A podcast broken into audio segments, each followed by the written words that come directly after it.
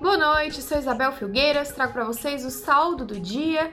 E a gente precisa dizer que a política pode até ser ignorada um dia ou outro, mas em se tratando de Brasil tem sempre uma hora que ela volta para atormentar e preocupar o investidor. E foi isso que aconteceu hoje mais uma vez.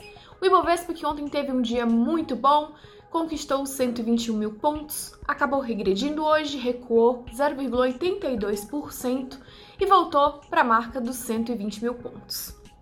Os bancos, que têm um peso enorme no Ibovespa, 30% do índice, que foram as estrelas do pregão de ontem, eles acabaram caindo de novo, inspiraram cautela mais uma vez e caíram na faixa dos 3%.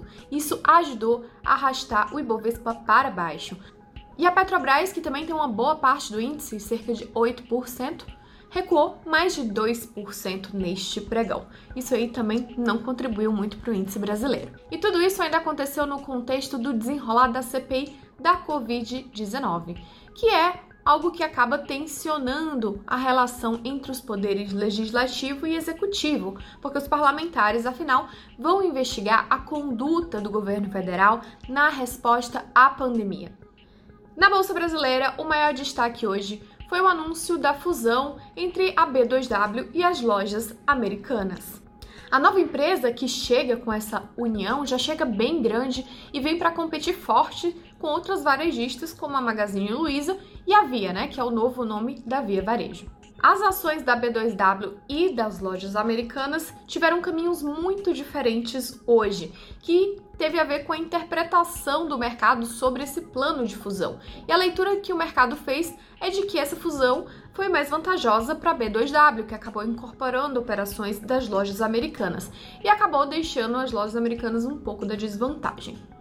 Assim, a ação da B2W brilhou, aumentou mais de 7%, 7,69% hoje, ficando entre as líderes do Ibovespa, e as lojas americanas foi na direção inversa, o papel acabou marcando uma queda de 5,17%.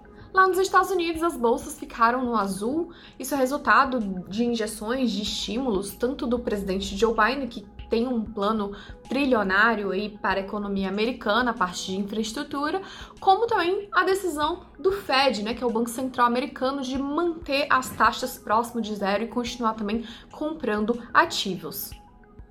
Falando um pouco da temporada de balanços, o Amazon conseguiu subir em mais de 200% o seu lucro, chegando a 8 bilhões de dólares.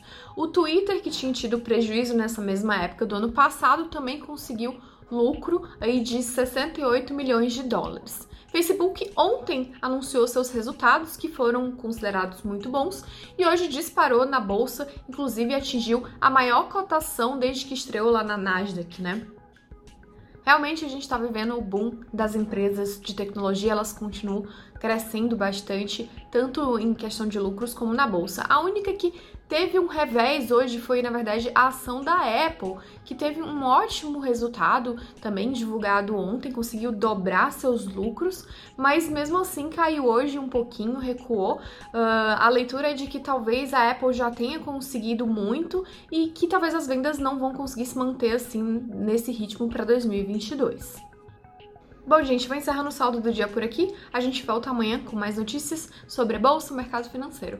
Até mais, tchau, tchau.